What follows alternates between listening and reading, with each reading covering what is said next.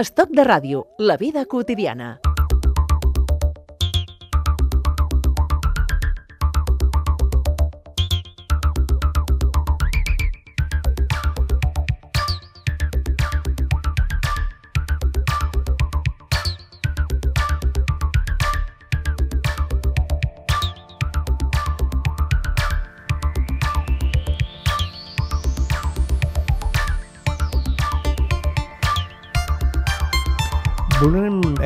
Casos, situacions concretes de com l'internet de les coses condiciona ja la nostra vida quotidiana. I per fer-ho contem amb l'ajuda del Paco Maldonado, informàtic de l'empresa FIOS. Paco, què tal? Benvingut de nou a Estoc de Ràdio. Bon dia. Per sort, què és això de FIOS? Eh? Perquè és Eh, la, la, la Federació Interplanetària de l'Internet de les Coses o què, què vol dir això?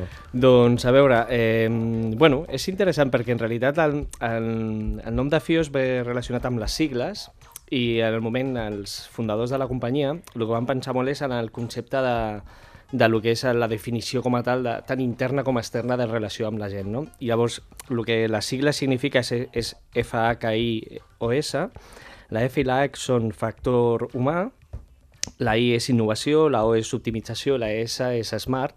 Llavors és un concepte molt, molt interessant perquè nosaltres en realitat estem molt lligats a la transformació digital però des d'un punt de vista molt de relació humana i de millores en, les, en la relació, diguem-ne, o en la operativitat de la gent, no? I, I això també impacta bastant a la part interna. Som un equip bastant gran i, i tenim una, un, li donem molt de valor a, a la relació humana que tenim interna, no? I diferents àrees, però intentem també aprendre entre tots i, bueno, és un factor que és, és interessant com a nom, la veritat. No, és a dir, que el, el, en, en aquest cas, eh, Paco, el nom s'hi fa la cosa, no? En aquest- Sí, aquest- sí, una miqueta sí, ho, in- ho intentem. Ho intentem. eh, mm, refresquem una miqueta la memòria, Paco. Eh, què és això de l'internet de les coses? El, aquest, aquest concepte que hem comentat aquí alguna vegada, però que cada vegada eh, està, forma part del, del llenguatge més quotidià dels mitjans de comunicació, en segons quins, quins àmbits, a la família, els amics, els enterados, els, lis- els listos, els listillos... Sí. A veure, l'internet de les coses literalment és a, eh, productes que tenen una connectivitat a internet. Això és el concepte bàsic. Després això, òbviament, es pot portar a molts àmbits, no? Eh, I això està donant, doncs, eh, una visió eh, d'un canvi sociològic important de l'impacte de l'usuari final i també una, una capacitat de solucions o d'alternatives molt interessants de cap, cap a la indústria. Però bàsicament, el que estem, quan parlem d'IoT, parlem de lo que és IoT és eh, les, les... les sigles les- d'Internet of Things, que és Internet de les coses, que Mhm. bàsicament és això, és eh, donar-li connectivitat a productes que fins ara doncs, no era necessari o eren passius, considerant que eren productes passius, i, i llavors amb una tecnologia mínima poder donar-li una, una intel·ligència a aquest tipus de productes. Aquest és el gran canvi que estem vivint ara mateix? És a dir, que aquests petits o grans canvis que d'aquí 10 anys, eh, o, o 5 o 3 o, o, o 7, eh, notarem d'una manera més directa el canvi aquest tan, tan destacat? A veure, sí, diguem-ne, és una realitat ja, o sigui, no, és, no estem parlant d'un concepte de futur, sinó és un concepte de present. Llavors això vol dir que hi ha una inversió en tecnologia i en enginyeria molt important, hi ha grans empreses que s'estan dedicant, que s'estan aportant solucions molt interessants, però eh, també s'ha de dir que està molt lligada a l'educació i a la formació. O sigui, ara mateix, amb productes tecnològics molt simples i amb un cost molt baix, hi ha la possibilitat de que la gent jove doncs, pugui aprendre ja no la enginyeria com a tal del producte, sinó començar a tindre una relació amb aquest tipus de productes des d'un punt de vista més d'explotació d'aquest producte, és a dir, de pensar què podrien arribar a fer, llavors amb un hardware i un software molt sofisticats en realitat però amb una usabilitat molt simple, poden arribar a pensar i a evolucionar un producte mínim i acabar generant doncs, una robòtica o un producte que sigui autònom i això doncs, eh, està generant doncs, una, un, una, una creació d'idees contínua des de la base, de, des de la gent jove, que abans això era impensable. No? I això és una realitat ara ja. Sí, això és una realitat, sí, sí, sí. Mm -hmm.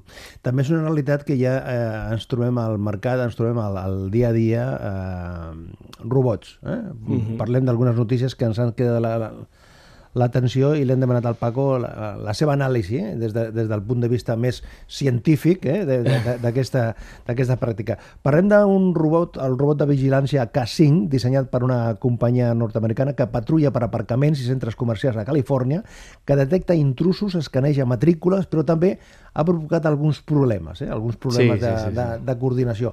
Això ens hem d'acostumar de- que d'aquí que, que la setmana que ve o per Nadal això ja estarà eh, a, A- a veure, habitual Sí, diguem-ne que eh, el context és molt particular. Estem parlant de Califòrnia, estem parlant de la Silicon Valley, estem parlant d'un entorn d'innovació contínua on realment doncs, aquest tipus de, de... és un camp de proves, bàsicament. Ara mateix Internet of Things o, o el IoT està en una, en una fase molt de, de testeig, de prova, en tots els àmbits, i, i des del punt de vista del producte final o d'impacte social, eh, llocs com, com la Silicon Valley doncs, és un dels llocs on s'estan provant aquest tipus de productes.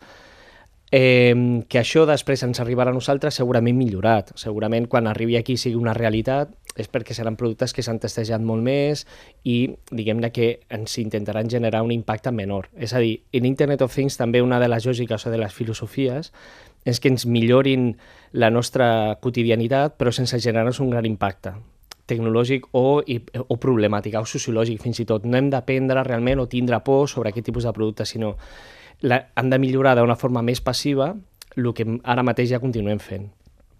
Llavors, clar, el, a casos d'aquest tipus va ser notícia perquè doncs, van generar un impacte més, més ben negatiu que no positiu. No? La gent es trobava doncs, molt controlada quan passava per allà, que si el robot es va caure a l'aigua, que si, bueno, ja van, que et sents doncs, que perds una miqueta la privacitat o, o, bueno, o el control del teu dia a dia. No? Llavors, segurament que això, aquesta part s'haurà de polir molt i s'haurà de millorar molt i s'ha de s'ha- s'haurà de, de donar-li una seguretat a l'usuari o al vianant, en aquest cas, perquè aquest tipus de productes es, es, es, es consolidin a, a qualsevol lloc. No? El que passa que, clar, a- al món de la ficció, les pel·lícules, eh, les sèries de televisió, la literatura, quan parlen de, de robots, sempre, sempre hi ha un punt de vista... No sé, no sé, no sé, no sé. Desde los primeros ordenadores, todas las máquinas han tenido fantasmas. ¿Segmentos aleatorios de código? ¿O es algo más? La presentación de la nueva generación de robots de USR coincide con la muerte de Alfred Lanning, diseñador del NS5. El asesinato es una habilidad nueva. Responde. Mi nombre es Sony. Así que os ponen nombres. ¿Por eso lo mataste? ¿Te puso furioso? dicho que no lo maté! Mis robots no matan a la gente, teniente. Este robot será devuelto a USR para ser retirado. Un robot no puede dañar a un ser humano. Primera ley de la robótica. Sí, lo sé. Las tres leyes. Su círculo de protección perfecto. Doctora Calvin, esperaba volver a verla. Muy pronto me retirarán. Creo que sería mejor no morir. Usted no... Això forma part de la pel·lícula Jo Robot, aquesta pel·li del Willie Smith que posa de, nou sobre la taula eh, aqu- aquesta contradicció o, o, o aquesta combinatòria dels drets dels, de, dels humans, el control dels, dels robots. Això és molta ficció? Molta, molta, molta ficció, Paco? Mm, en realitat no, és a dir, aquí estem mesclant diferents qüestions. Hi ha per una, per una part el que és la tecnologia o la capacitat d'on podem arribar tecnològicament. Jo crec que en aquest sentit hem avançat molt més de lo que, de lo que pensem. I per una altra hi ha la part sociològica o la part d'impacte de com s'integra això a la societat. I això és el que realment eh, intenten doncs, generar més impacte als, eh, les pel·lícules, no? O sigui, van una miqueta a, fi a ficar-nos sobre la taula aquest tipus de, de, de situacions. De, fet, hi ha casos molt, molt interessants, no només aquesta, aquesta pel·lícula, sinó podem parlar també de, de coses més més actuals com la sèrie de Black Mirror que, que parla de tot aquest tipus de concepte, no? I hi ha casos on, on han tocat molt, molt, molt, de, molt de prop la, aquest, aquest tipus de polèmiques, no?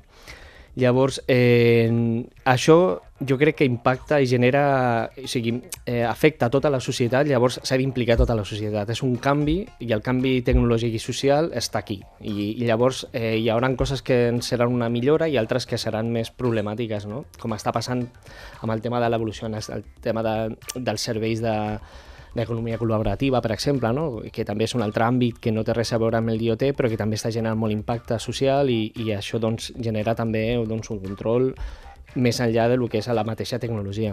Clar, això el que comportarà és eh, eh, la determinació de protocols eh, per determinar i corregir i protegir els éssers humans. Sí, sí, sí, diguem-ne que el que hem de fer, o sigui, el que s'està plantejant, i de fet al Japó, que porten molt de temps i tenen molta cultura sobre això, generen productes tecnològics que es fiquen en, en pràctica amb, unes, amb uns límits i amb unes eh, normatives molt estrictes en, quan, en quant fins a on poden arribar aquest tipus de robots, no? que és el que poden arribar a fer, que, fins a on poden arribar a, a impactar en la, nostra, en el nostre dia a dia o fins i tot en la nostra decisió sobre les coses, no? perquè, perquè bueno, en quant a intel·ligència, els robots estan avançant moltíssim i els productes com a tal. Llavors, bueno, eh, és un tema delicat, és un tema delicat i molt apassionant, molt interessant, però que, que sense dubte no és solament un tema, un tema tècnic, diguem-ne. No? Una altra notícia que parlava de, de si hi haurà un moment en què tindrem un robot per planxar la roba i per eh, ordenar-la, que és d'aquestes activitats que a moltes persones no forma part del seu llistat d'activitats més, més, que li agraden més. Sí, això és, està clar que sí, sí, és així, és una realitat i de la mateixa manera que ara ja tenim la rumba que ens passa la, que ens serveix com a, com a escova, doncs tindrem, tindrem una, una, un robot que ens planxarà i que farà coses que ara mateix doncs, considerem que, doncs que, que, no hi ha, que no hi ha una altra forma de fer-lo que no sigui manual, no? Mm. Hi ha, hi ha una, eh, unes declaracions d'un professor de la Universitat de Califòrnia, en Berkeley, del Peter Evil, que diu que cuando empiezas a trabajar en robótica te das cuenta que cosas que los niños hacen a los 10 años son de las más difíciles de aprender para un robot. És un, un pèl contradictori, no? Que dius que la, la però hi ha coses que no, que no bueno, perquè en realitat fins, fins a... Jo, jo crec que va bastant lligat a el que parlàvem abans, eh, i és que la robòtica està molt lligada sempre al, a intentar cobrir lo que, les coses més complexes, no? el que realment l'humà més professional o més avançat no arriba a fer. No? I quan això ara s'està convertint en un... En, on, o sigui, on també estan participant gent més jove eh, estan aportant idees doncs, que són molt més bàsiques i més simples que també ens poden ajudar. No? I, i bueno, sí, sí, segurament que hi ha coses que, que són molt simples però que com mai s'ha plantejat a nivell tecnològic doncs potser un, un algoritme supercomplex no arriba a fer. No? Mm. I, sí. el, el món de les, de les empreses, de la indústria, això és on està canviant més l'activitat la, i potser és el que es coneix menys, Paco? Doncs sí, en realitat el, el món de la indústria és el que realment jo crec que quan arriba l'usuari final un producte, una tecnologia o fins i tot un tipus de servei eh, és perquè abans hi ha hagut una prova més, eh, diguem-ne, més exhaustiva en el món industrial. No?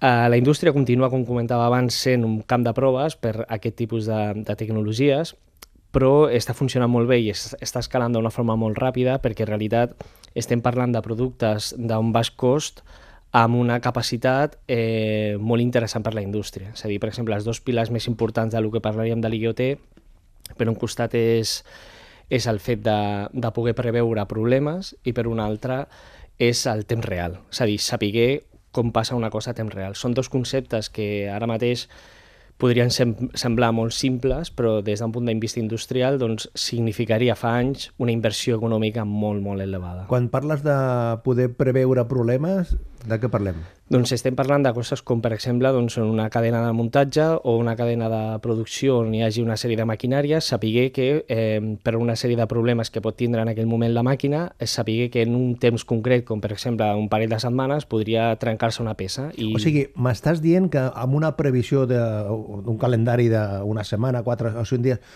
tu pots preveure que aquesta màquina fallarà i llavors... Sí, és a dir, sí, sí si això ho fem aquí a la ràdio i tenim un, un aparell que està funcionant correctament, però eh, mm, si posem en marxa una sèrie de, de dispositius podem detectar que al cap de 10 dies això fallarà?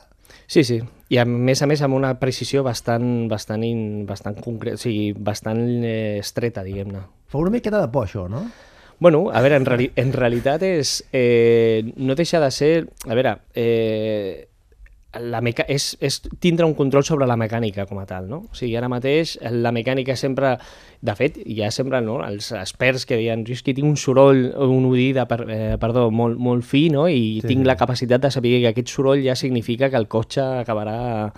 Doncs, bueno, és anar una miqueta més enllà i fer-lo més científic, però és amb petits sensors que realment tenen una, una codificació molt concreta per saber una cosa molt concreta, tenen la capacitat de poder preveure, doncs, depenent del tipus de... Estem parlant de, bueno, de, de, de, de pressió que tingui, de soroll que faci, o de fins, fins i tot la temperatura que arribi a un cert producte, doncs saber que això no és anormal, no és lo habitual. Llavors, aquest tipus de, de canvis disparen doncs, una alerta. I, i, i això és un, és un servei que vosaltres ja, Sí, ja sí, feu. sí, nosaltres ja estem mateix, fent no? aquest tipus de coses, sí, sí. Són, són tipologies que a nivell tecnològic estan parlant de, de tecnologia molt simple i d'un impacte econòmic molt baix amb una capacitat de, de preveure problemes molt greus i de gran inversió. Llavors, a la indústria això està sent clau, perquè el que, el que dic, no? o sigui, poder preveure aquest tipus de coses fa uns anys hauria sigut en el millor dels casos, una inversió econòmica molt, molt elevada en una tecnologia molt complexa. No? Llavors, ara, sense generar, sense canviar la mateixa tecnologia que tu tens, el maquinari que tens, pots in, in, afegir aquest tipus de sensors o aquest tipus d'intel·ligència que et dona aquest tipus de feedback, et genera una, una, una analítica en la que pots controlar i monitoritzar el, la, bueno, aquest tipus de, de moviments. No? Això significa un gran canvi en els processos de, de producció, perquè, és a dir, si tu... O sigui, el que havia a la fi és, és el moment de la, de la productivitat, perquè si tu ja saps que d'aquí 5 dies aquella màquina fallarà, llavors eh, l'atures abans o arregles, això té una incidència menor que si s'espatlla Sí, sí, sí, sense, sí. sense saber-ho. Sí, sí, és, és algo que és realment revolucionari. Sí, és realment revolucionari. Has sí, parlat de, de dos factors, del factor aquesta, aquest de prevenció, de Mhm. prevenció eh, dels sensors, i, de, i l'altre factor, quin era? És el temps real. El o sigui, saber coses a temps real. És algo que mm, està molt lligat a, també al control de, del volum d'informació i està també lligat al Big Data, és a dir, la capacitat que tenim d'absorbir moltíssima informació i poder-la an- analitzar a temps real, però clar, eh, sigui, tot això de, en el món de la indústria o en el món de, del control sobre certes, eh, certs productes o tecnologies és molt interessant perquè nosaltres tenim una, una capacitat de saber a temps real el que està passant, no? o sigui, com estan anant certes, certes, bueno, certs productes.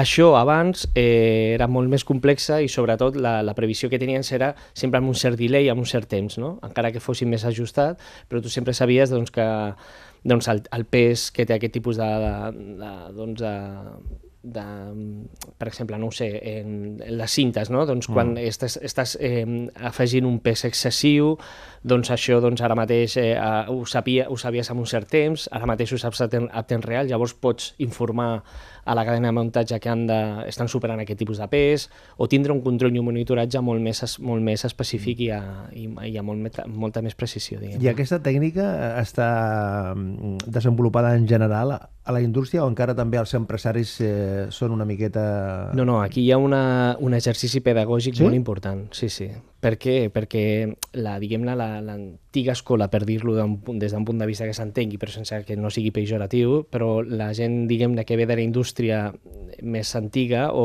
o de fa una- d'una tecnologia més an, anterior a, a tota aquesta evolució, és una miqueta el que comentava abans, consideren que aquest tipus de, de millores signifiquen una inversió econòmica molt alta, llavors ni s'ho plantegen.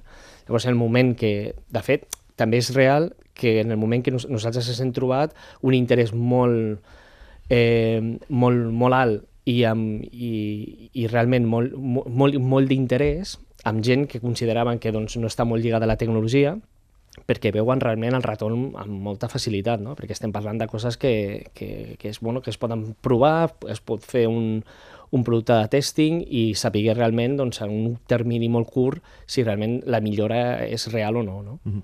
Te- Nosaltres tenim una màquina que reprodueix el so, eh, eh, el que sonarà ara mateix, però perquè funcioni, al Juan Sánchez li he de donar el play.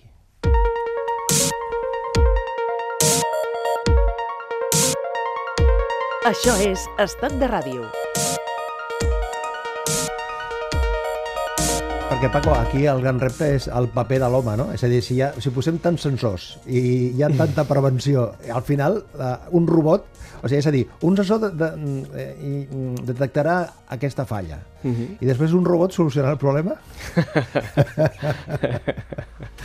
Aquesta és bona. Què me dices, compañero? Bueno, això, això, sí, això és...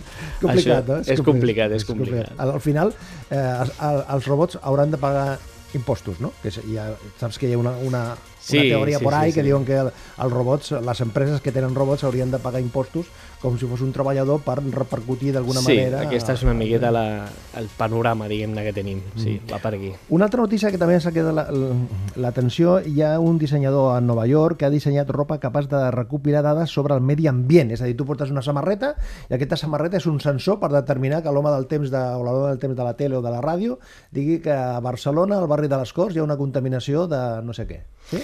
Sí, a veure, això són... Jo crec que això està més lligat avui dia amb, amb proposar productes de valor afegit o alternatius i intentar, doncs, és més lligat al màrqueting que no al mateix producte com a tal. És a dir, és molt interessant, Però la, però... la, la realitat, l'eficàcia és més curta. Bueno, això s'hauria de veure i testejar. Diguem-ne, ara mateix genera molt d'impacte. Òbviament, saber que una camiseta canvia depenent del, de la, la pol·lució que n'hi ha, doncs és interessant. O sigui, segur que a tothom, a qualsevol persona que li parlis d'això, li cridarà l'atenció, però que això, eh, fins que sigui un producte realment massiu i que realment la gent s'ho compri i li trobi una, una lògica i un interès real, doncs ha de passar bastant de temps. No?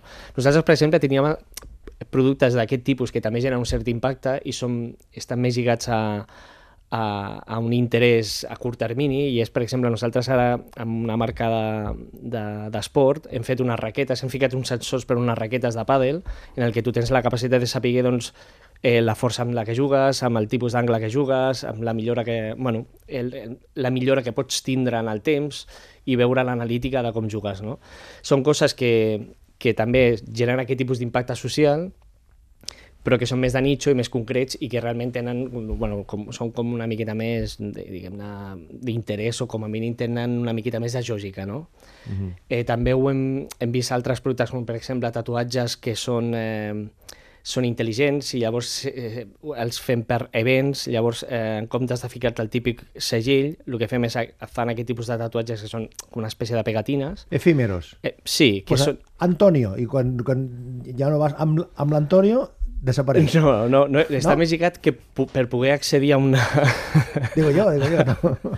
per poder accedir a un, a un event, Ah, vale, a un vale, local, vale. Llavors per fires o events de concerts, festivals, doncs en comptes de tindre la pulsereta o, o el segell que es, que s'aborra amb més facilitat, Sí, sí. tens un tatuatge que també és, una, és més estètic i aquest tatuatge també té una sèrie d'informació més enllà de lo que és el, el, la mateixa estètica, on podem doncs, mesurar l'accés, la quantitat de vegades que entres, eh, on la, els productes que compres allà dintre, o sigui, hi ha una sèrie d'informació més enllà de lo que és el, el mateix accés. I clar, i, i llavors aquí obrim una altra carpeta, Paco, que és el control de les dades, no? O sigui, qui, qui, qui maneja tot, tot, tot, qui maneja Vivarca, no? Qui, qui, qui, qui és qui controla tota, tota aquesta informació, no? Aquest sí, és el repte és una també, molt eh? bona pregunta, sí, sí. És, és el repte. Eh, la intel·ligència artificial, que és un altre... Són cosins, no?, de l'internet de, Sí, de les sí, coses, sí. ho pot fer tot. L'any 2016, la Sony va fer una cançó per intel·ligència artificial, li va donar unes dades que fos una cançó tipus Beatles,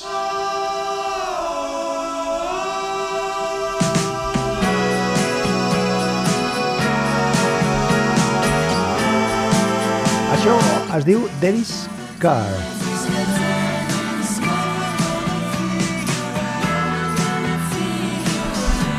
Això em sona estrany ara. Eh? Això es trona, sona una miqueta estrany, però això, en fi, programes de... Me'n recordo que hi havia un programa a TV3 que es deia Mr. Headroom, no? Com era? No me'n recordo. Mr. Mr. Headroom? Mas Headroom, que era un presentador robot, entre cometes. Eh, Parlem dels anys 80, és a dir, que ara sona estrany, però música generada artificialment per una màquina, en fi, Bueno, o sigui, hi ha coses molt particulars. Ha... Dilluns de la setmana que ve ja estarà fet, no? No, sí, Paco? Sí. I tant, i tant. El que obrirem eh, a les properes setmanes amb el, eh, precisament amb el Paco Maldonado de l'empresa FIOS és la carpeta de l'internet de les coses a casa. Mhm. que és, un, és una gran carpeta, hi ha un munt de- Sí, sí, sí. d'activitats. Has deixat algun sensor aquí posat per, per alguna cosa, Paco? No, no, per ara no. Gràcies, Paco. Fins la propera. Gràcies a vosaltres.